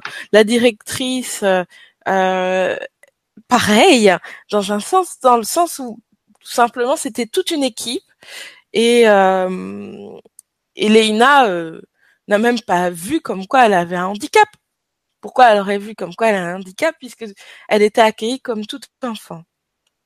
Donc euh, pour ça, euh, là, moi j'y suis pour rien du tout. On s'est juste fait confiance de manière naïve, je vais vous dire clairement, c'est ça. C'est oh c'est une école catho, bon, normalement ils ont des valeurs, non? Donc bah, c'est plutôt là. Et, euh, et ça s'est bien passé, clairement. Donc, rien à dire. Cette année, on a commencé à voir que le système français avait quelques difficultés. Euh, et même si on tombe sur une bonne école euh, qui avec une équipe motivée et motivante, euh, nous sommes dans un pays où on a un sacré retard concernant l'inclusion. On a un système qui tourne étrangement euh, et on s'est retrouvé un temps sans AVS. Alors la première année, Léina a été sans AVS avec sa maîtresse, mais la maîtresse s'est adaptée euh, avec ses enfants, les 20 enfants qu'elle avait dans sa classe. chacun, en plus de ça, vivait leur première année d'école. Donc je pense que Léina n'était peut-être pas la plus compliquée à ce moment-là je ne sais pas, hein, mais on sait bien que la première année d'école, elle est pas simple pour tous les enfants. Euh, et donc, euh, Léina, euh, à ce moment-là, elle passait beaucoup de temps à souffrir. En fait, elle était dans ses douleurs, donc elle restait couchée sur un lit. La maîtresse essayait de la faire participer. Euh, quand elle était debout, bah, elle jetait tout par terre. Elle, connaissait pas trop ce lieu, comment agir dans ce lieu. Mais la maîtresse a fait preuve de beaucoup de patience et surtout de beaucoup de bah, d'amour, quoi. Clairement, il n'y a pas d'autre mot pour ça. Et donc Leïna, au bout de la, à la fin de l'année, elle était, euh, elle était chez elle, quoi. Euh, mais Erwan, lui, euh, qui était dans la même classe qu'elle, bah, il s'est fait ses propres amis, comme je vous ai dit. Euh, il avait sa, petite copine, donc voilà, euh, ils vivaient leur petite histoire. ils étaient juste adorables tous les deux à se donner la main, à marcher. voilà, ils vivaient leur vie. Donc ça s'est très bien passé. Euh, c'est juste là cette année avec ces problèmes de dossiers de euh, maison départementale euh, du handicap euh, qu'il faut remettre à temps, mais même beaucoup plus longtemps avant parce que sinon après on se retrouve sans AVS, tatati tatata. Ça c'est des problèmes administratifs qui peuvent faire basculer un système qui se passe bien dans un système qui se passe super mal. Et, euh, et c'est là où j'ai pu voir la puissance du sourire. Euh, dans le sens où euh, j'ai, comme à mon habitude, j'ai lancé un SOS sur Facebook. Et là, gros élan de solidarité de mes contacts, mais aussi des contacts de mes contacts, des contacts des contacts de mes contacts, euh, qui nous ont aidés à rédiger notre dossier MDPH, aider à le refaire aider à faire face à une, commission avec plein plein de professionnels devant nous et nous qui devons euh, parler de notre situation. Euh, on a eu plusieurs sons de cloche, chacun nous partageait euh, son expérience, son avis sur cette situation, et on, a fait avec qui on est. je me suis retrouvée à dire lors de la commission MDPH à dire bon alors je suis désolée hein, mais euh, je sais pas faire moi pour euh, me plaindre. Ça se passe bien. On veut juste que ça continue de se passer bien, quoi. C'est, je, je vais pas vous dire que ça se passe mal pour avoir plus d'aide, en fait. Je, je sais pas faire ça. Euh, je devrais peut-être parce que comme ça, ça m'éviterait de revenir vous voir. et parce que j'aurais eu le maximum. Et voilà, peut-être, je ne sais pas. Mais sur ce coup-là, j'ai pas su faire autrement. Mon mari s'est bien moqué de moi à la fin. Il a fait euh, waouh, tu m'avais dit que tu allais être euh, voilà dans les violons, tu allais être perspicace et tout. Euh, t'as passé ton temps à sourire quoi. Sérieux, j'ai fait ouais mais c'est pas. C'est un violon eh ben, j'ai pas réussi à faire autrement. Un violon de cigane, il était plein de plein de bah voilà, et, et, lui à côté, il a rien dit. J'ai fait ouais, mais toi t'aurais pu. Il a fait, moi écoute, euh, il t'écoutait. Euh... Moi j'avais envie de voir comment ça se passait euh, quand on choisit de sourire. Et en fait, donc voilà, à la fin, on a eu un appel merveilleux d'une des personnes de cette commission et qui nous a dit qu'elle avait été très fortement touchée par notre par notre ben nos, violons. ouais, voilà, nos, faux violons, nos violons un petit peu vivadesques. Euh, et au final, euh, elle, euh, elle nous a aidés, clairement. Mais la MDPH nous a aidés. je tiens à remercier vraiment la MDPH du 77 à ce niveau-là, parce que ils sont dans une situation qui est loin d'être facile. Je pense que c'est la MDPH qui a le plus long timing pour euh, remettre euh, euh, une réponse à un dossier MDPH. Nous, on a attendu près d'un an. Ah, en un an, il peut se passer plein de choses.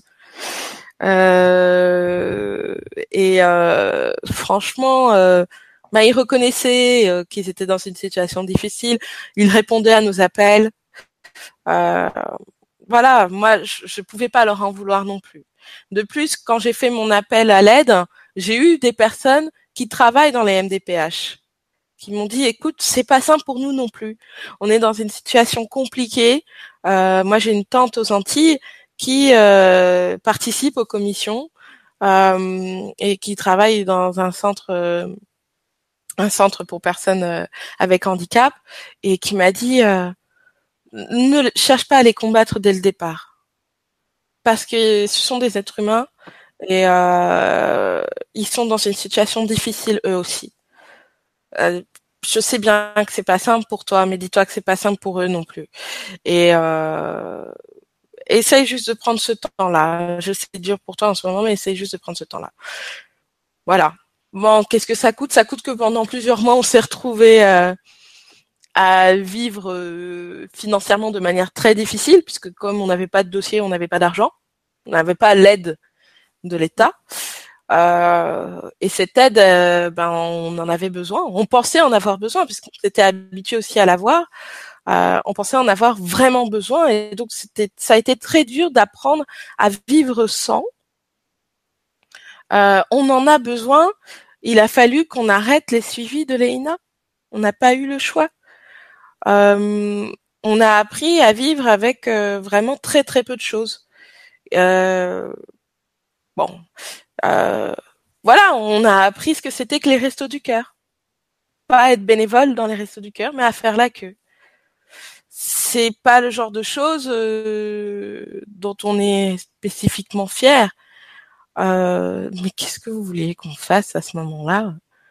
Alors que vous avez quand même un emploi tous les deux, hein, si, si je ne me trompe. Et, et oui, ça, ça. Ah, les, les, les, suivis thérapeutiques, on est en fin fond de la euh, Ferté-Soujoire, euh, dans le fin fond de la seine on est plus proche du 02 que du 75. Tout est loin. Tout est loin, ça veut dire que on doit y aller en voiture. pas en transport. En transport avec une petite fille avec un handicap lourd euh, et deux autres enfants, non. Donc il faut utiliser la voiture. La voiture, euh, l'essence, euh, et après payer la personne en question. Voilà, c'est ce que j'allais dire parce qu'en fait, alors je, je pose la question puisque moi je connais pas bien la, la situation du handicap, donc ces aides qui vous sont allouées par l'État, par l'État servent à financer quoi? Ça sert à financer les déplacements, les soins? Qu'est-ce qui est couvert en fait par alors cette, les déplacements, les soins, mais aussi le fait qu'on ait dû changer de vie. Mon mari n'a pas pu reprendre de travail à temps plein Mm. euh, avec la maladie de Léina, puisque Léina elle va pas à l'école à temps plein euh, et que surtout Léina elle a besoin d'aller voir différents thérapeutes. Il y a un suivi euh, qui euh, qui contient donc euh, de l'orthophonie, euh, de la kinésithérapie, euh, de la psychologue, mais ça ce n'est pas obligatoire parce que ce n'est pas pris en charge. Là, c'est en plus de ça, il y a très peu de suivis qui sont pris en charge par l'État. Il y a il y a tout un, un travail qui, qui n'est pas encore fait. C'est pour ça que je dis souvent que la France, euh, on est beaucoup à le dire, la France est en retard concernant le handicap. La France est en retard concernant la maladie. Il y a plein de suivis qui font du bien à nos enfants, qui ne sont pas remboursés. Il y a plein de suivis qui font du bien à nos enfants. Les professionnels de, de la médecine ne, ne les connaissent pas. Ils ne nous redirigent pas vers eux. Léina est une orthoptiste qui fait un travail magnifique avec elle concernant son, son regard elle est à deux heures de chez nous. Elle est la seule dans tout le département à pouvoir le faire. Et même, je dirais qu'elle est la seule euh, dans, plusieurs départements à pouvoir le faire. Et, et c'est pas normal. C'est pas normal qu'il y ait euh, une orthoptiste sur un département qui puisse accompagner des enfants avec un handicap. Ce n'est pas normal. Il y a des orthoptistes un peu partout. Mais déjà, euh, il faut savoir que ça existe. Et voilà, et c'est tout pour tous les professionnels comme ça, pour tous. Et comment ça se passe besoin les, les, séances qui, que les gens font avec toi, elles sont remboursées, elles sont prises en charge ou pas? Les ah, séances bah, que tu, tu parles, c'est à qui là? Je parle à toi, à toi Sylvie. D'accord. Non, du tout. Moi, je ne suis pas, je ne suis pas remboursée. Donc, les personnes effectivement qui, qui viennent me consulter, euh, comment le font sur euh, comment sur leurs économies, parce qu'en général, quand quand elles ont euh, comment un des enfants avec effectivement des besoins spécifiques, comme le dit Sandrine, bah, c'est très cher. Donc effectivement, ils le font sur, leur, sur leurs économies et c'est quand même un investissement. Euh, même si pour euh, certaines personnes, euh, je fais des, des tarifs, mais il n'empêche que c'est quand même un budget. Et euh, comment et, et donc euh, il y a très très peu de de comment de, de thérapie, de relations d'aide euh, émotionnelle, à part euh, certains psychologues et pas tous, parce qu'il faut être euh, psychologue clinicien pour être remboursé. Maintenant, il y en a quelques-uns qui commencent, mais plus remboursés par la mutuelle que par la sécurité sociale. Mais non, non, moi, mon accompagnement, c'est c'est pas du tout, du tout remboursé. Il y a quelques mutuelles qui euh, qui rembourse, mais euh, mais très très très très très peu. Donc effectivement, c'est un budget énorme. D'autant que j'imagine qu'en plus des soins, des suivis et des accompagnements divers, dans le cas de certains handicaps, il doit y avoir aussi des aménagements à faire au niveau de la maison, au niveau de la voiture. Il y a des équipements euh, qui coûtent cher, dans lesquels il faut investir. Alors là aussi, est-ce qu'on est, est-ce que c'est en partie pris en charge, ou est-ce que tout est à la charge des familles? C'est en partie pris en charge. Mais ça demande un travail énorme. Ce n'est pas parce qu'on demande un aménagement qu'on va l'avoir. C'est pas parce qu'on a le droit à avoir un aménagement qu'on va l'avoir. Ça demande de, de, rédiger un dossier. Déjà, il faut savoir rédiger ces dossiers. Ces dossiers sont pas simples du tout. Ils ont été simplifiés là, euh, mais c'est pas tout, tous les toutes les MDPH qui le qui le transmettent encore, parce que bah, déjà il faut qu'elle traite les dossiers, qu'elle soit formée à utiliser ces nouveaux dossiers. Et sincèrement, pour avoir vu les nouveaux dossiers, ça reste compliqué, ça reste compliqué, une vingtaine de pages à remplir. Un projet de vie, c'est un projet de vie, c'est raconter sa vie euh, dans les moindres détails, dire en quoi notre enfant euh, ou la personne accompagnée ou la personne concernée par le handicap a besoin d'aide du mmh. matin jusqu'au coucher, euh, point par point. pour manger, pour euh, donc pour expliquer quand, quand on a besoin d'aménagement, il faut vraiment expliquer comme quoi la, la personne, ça nous paraît évident. On se dit, ben elle est, en, fauteuil roulant, elle peut pas descendre les escaliers. Et mm. ben non, non, ce n'est pas évident. Détailler. Il faut tout détailler. Et en plus de ça, de tout détailler, il faut courir après les différents thérapeutes qui eux, ben ils ont pas que ça à faire non plus, qui doivent rédiger un compte rendu. Un compte rendu euh, complet, détaillé aussi. Et, et euh, plus on aura de compte rendu et plus notre dossier il, sera euh, pris en charge, il sera pris en compte. Et, euh, et si on peut être soutenu par une association qui connaît la maladie, c'est encore mieux. Donc il faut aussi des lettres. Voilà, c'est ce que j'allais qui... dire. Est-ce qu'il y a en fait des, des personnes ou des structures qui peuvent aider les personnes à remplir ce dossier Si tu dis que c'est pas simple, parce que euh, imagine que ce soit une famille, par exemple, euh, où les parents n'ont pas fait d'études très poussées, ou une famille euh, d'immigrés qui arrive avec un enfant handicapé qui parle encore pas bien le français, qui connaît pas les, les, les rouages de l'administration française, qui est quand même un système déjà bien particulier. Donc ces gens-là, est-ce qu'il y a quelqu'un pour les aider à, à constituer ce fameux dossier? Il y a des assistantes sociales des assistantes sociales rattachées à la MDPH, mais il y en a pas beaucoup. On a un problème vraiment euh, euh, de, de, moyens humains euh, nous, on était allé avoir voir une assistante sociale pour être aidée par rapport à, cette rédaction. Elle nous a dit clairement, elle a été honnête. Dans le cas de la maladie de votre fille, je ne peux pas vous aider.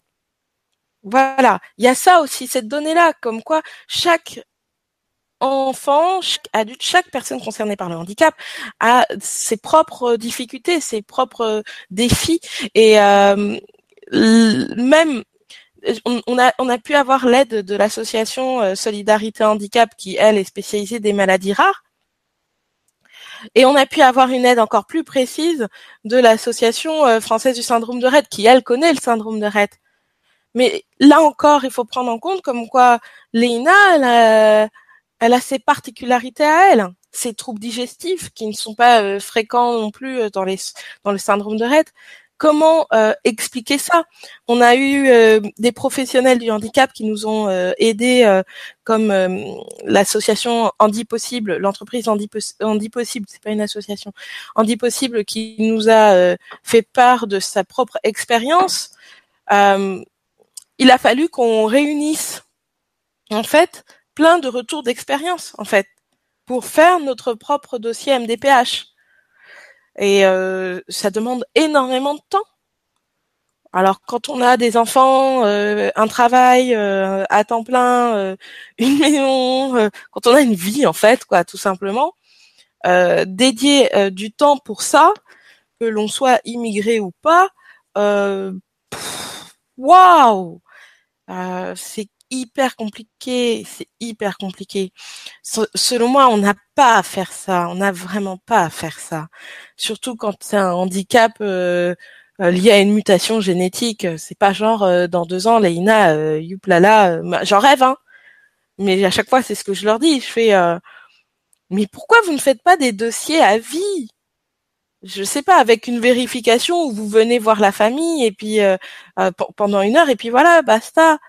Mais mais mais là, ces choix, c'est clairement pas euh, adapté. C'est clairement pas adapté. Donc euh, bonsoir. Euh, c'est euh, oui, non, pour moi, on marche sur la tête. Soir. On marche sur la tête pour le moment. De demander ça à des familles, euh, oui, je suis dans un hôpital. Hein. on a bien expliqué la situation, donc il n'y a, a, pas de souci demander ça à des familles qui vivent le handicap, je trouve que c'est clairement euh, euh, injuste. Injuste sur bien des points.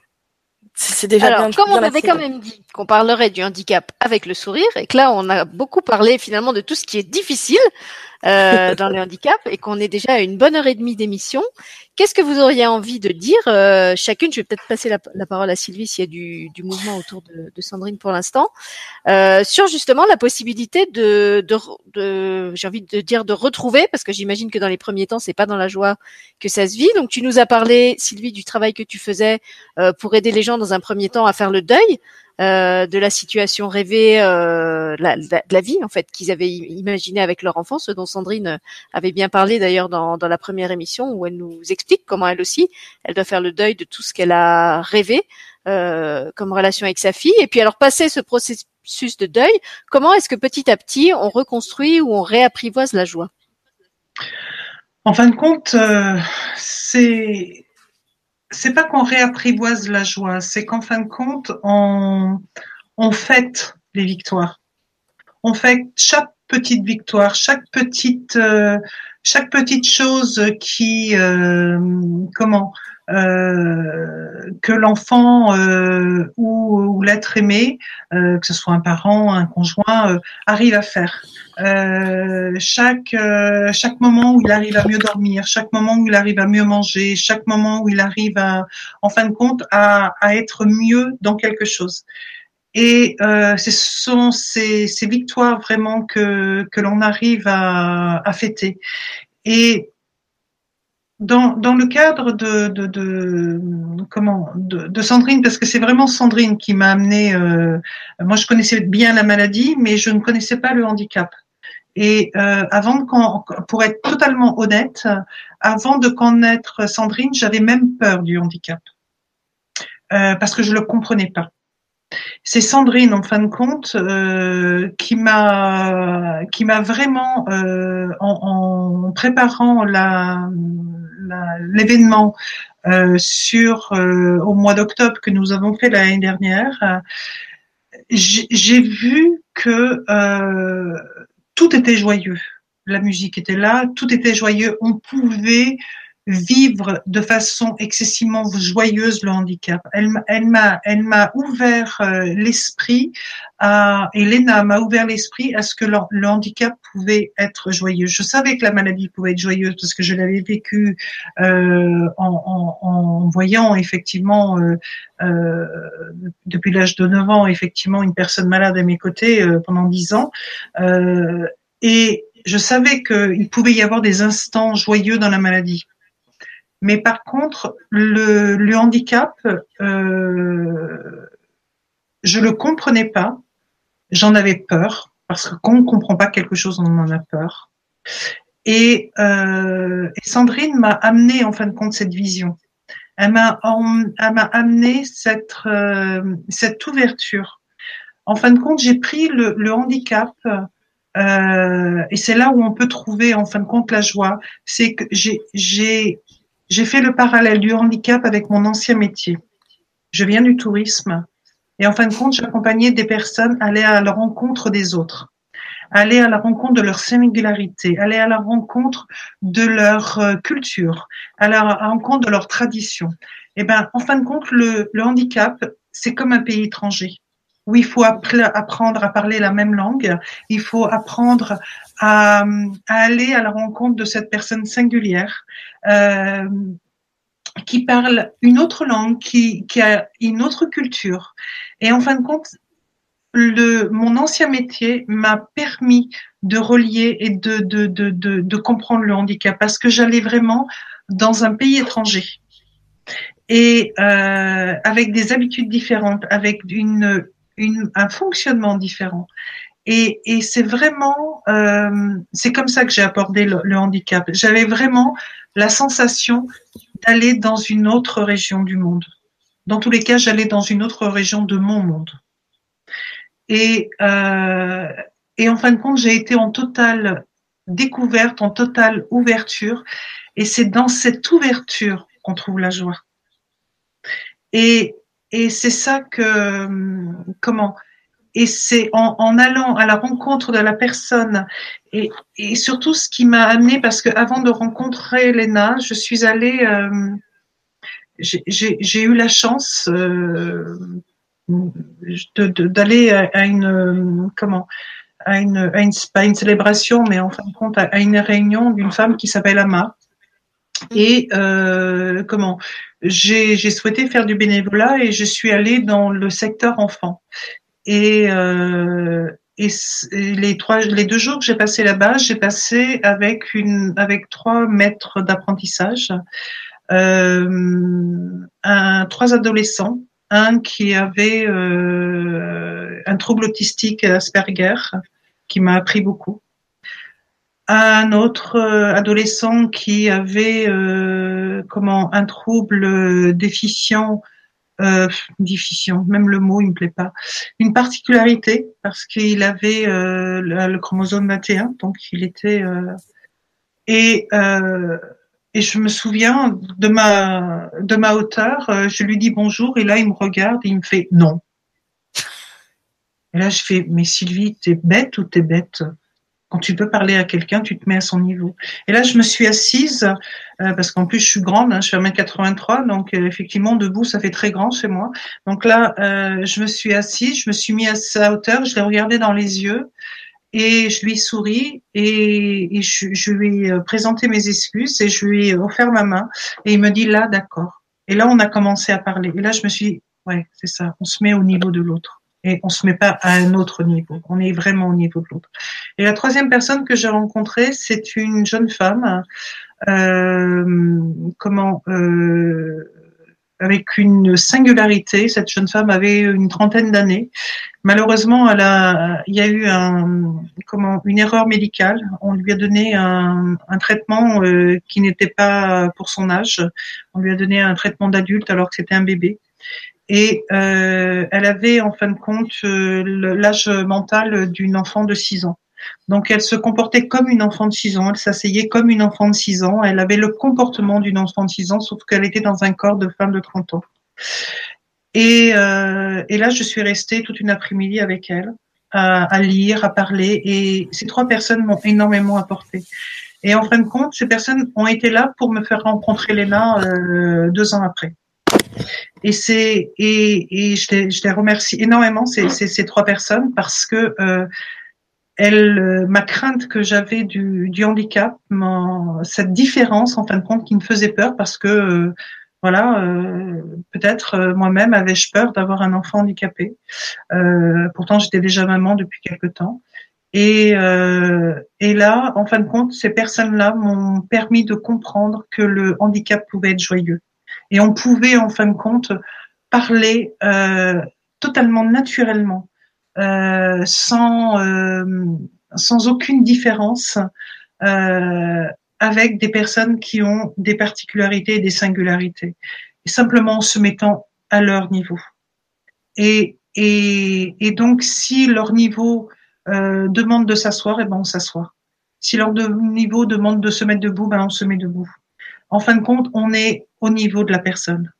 Et hélas, on, on, ils m'ont fait travailler énormément ces, ces, trois personnes-là, et je crois que je leur serai euh, énormément reconnaissante parce que ils m'ont fait aussi revisiter euh, tout mon métier d'accompagnante, et, euh, et grâce à eux, euh, ils m'ont permis en fin de compte d'aller encore plus aussi à l'intérieur de moi, parce que des personnes avec des particularités comme eux, ils ne trichent pas.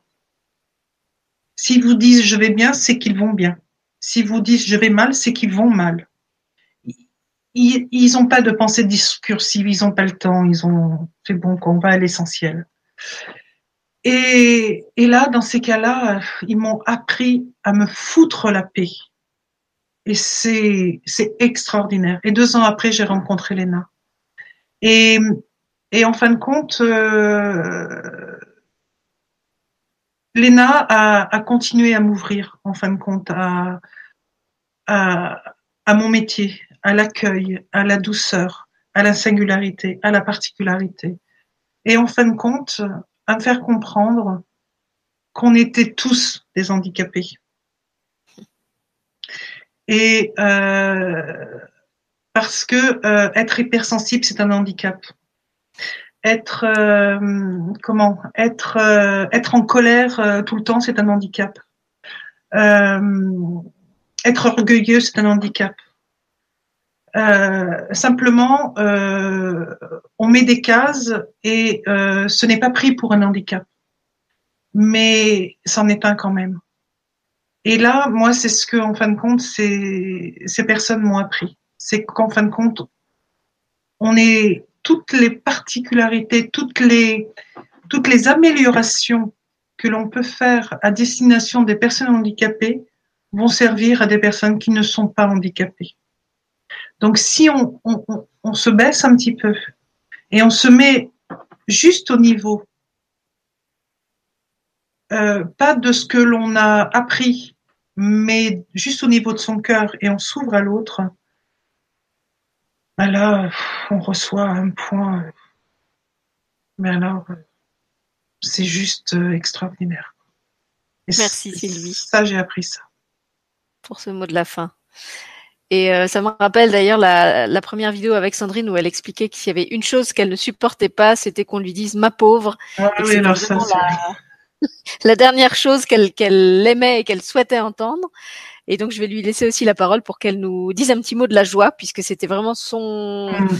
son envie et que c'est aussi le nom de l'association quand un, un sourire suffit. Euh, voilà. Donc qu'est-ce que tu as envie de nous dire euh, sur le handicap et la joie pour euh, pour finir l'émission, Sandrine? Ah, ton micro est coupé. Faut que tu remettes ton micro.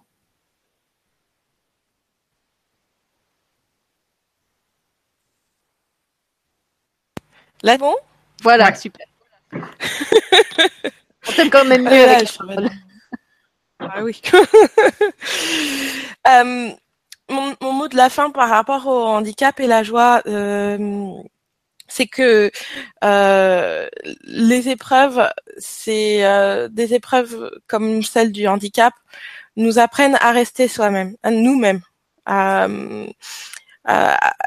et à vraiment se rendre compte à quel point on, on, on est quelqu'un de, de chouette. Alors c'est pour ça qu'il est important de faire ce travail sur la confiance en soi. Euh, sans ça, c'est compliqué, c'est sûr si on n'a pas confiance en soi, euh, envisager la joie, bah, c'est un petit peu euh, vouloir, euh, je sais pas, faire les choses à l'envers. C'est pas possible pour moi. Je, je pense que c'est pas possible. J'ai effectivement un petit peu confiance en moi. Euh, et donc ça me permet de pouvoir euh, être euh, savourer les petites victoires, comme disait Sylvie. Euh, la joie, la joie pour moi, c'est très compliqué de dire que c'est de la joie. Je peux dire que je suis heureuse. Voilà. Face au handicap, le handicap, c'est secondaire. ma, priorité, c'est pas le handicap. Donc je vais pas le laisser euh, foutre en l'air ma joie, quoi. Euh, ma fille me l'apprend en fait. C'est ça. C'est que je pense qu'il y aura encore plus d'impact lorsque ce sera euh, des, des intervenants qui sont confrontés à leur handicap. Là, j'ai juste l'impression d'être un peu une imposteur. comment comment tu fais pour faire face au handicap? Oh, je suis pas handicapée. c'est voilà quoi. Euh, je, suis joyeuse parce que je me remets à ma place. Euh, je me je suis joyeuse parce que Léina, elle, elle est joyeuse et d'où je peux me permettre d'être pas joyeuse alors qu'elle l'est quoi. Euh, elle a là elle a passé sa journée à l'hôpital. On me demande ça s'est bien passé? Parce qu'elle a quand même une infection. Oui, ça s'est bien passé. Elle a passé son temps à rigoler devant la télé. Ok, bon, ben voilà. Qu'est-ce que vous voulez que je dise? Je vais pas être triste et dire euh, ma fille a passé son temps devant la télé à rigoler. Non, je vais pas dire ça, ça n'a pas de sens. Et oui, d'accord, on est à l'hôpital, mais c'est elle qui me réapprend à euh, positionner. Il y a des personnes autour de moi maintenant, parce qu'avant moi aussi j'avais peur du handicap. Euh, je ne connaissais pas, euh, et ces personnes-là m'apprennent que c'est eux en fait mes maîtres d'apprentissage tous. Ma fille en fait partie, donc elle en est aussi un. Euh, les enfants, eux, ce sont des maîtres d'apprentissage aussi sur bien d'autres points. Mais je, je, ne peux que conseiller euh, aux personnes qui se sentent malheureuses face au handicap, c'est de rencontrer d'autres personnes d'aller euh, voir ces autres personnes qui elles euh, parviennent à être heureuses, euh, joyeuses, à relever des défis juste impensables alors qu'ils sont concernés par le handicap. Vraiment, ça c'est quelque chose pour moi qui est hyper important. Souriez à ces personnes, écoutez-les.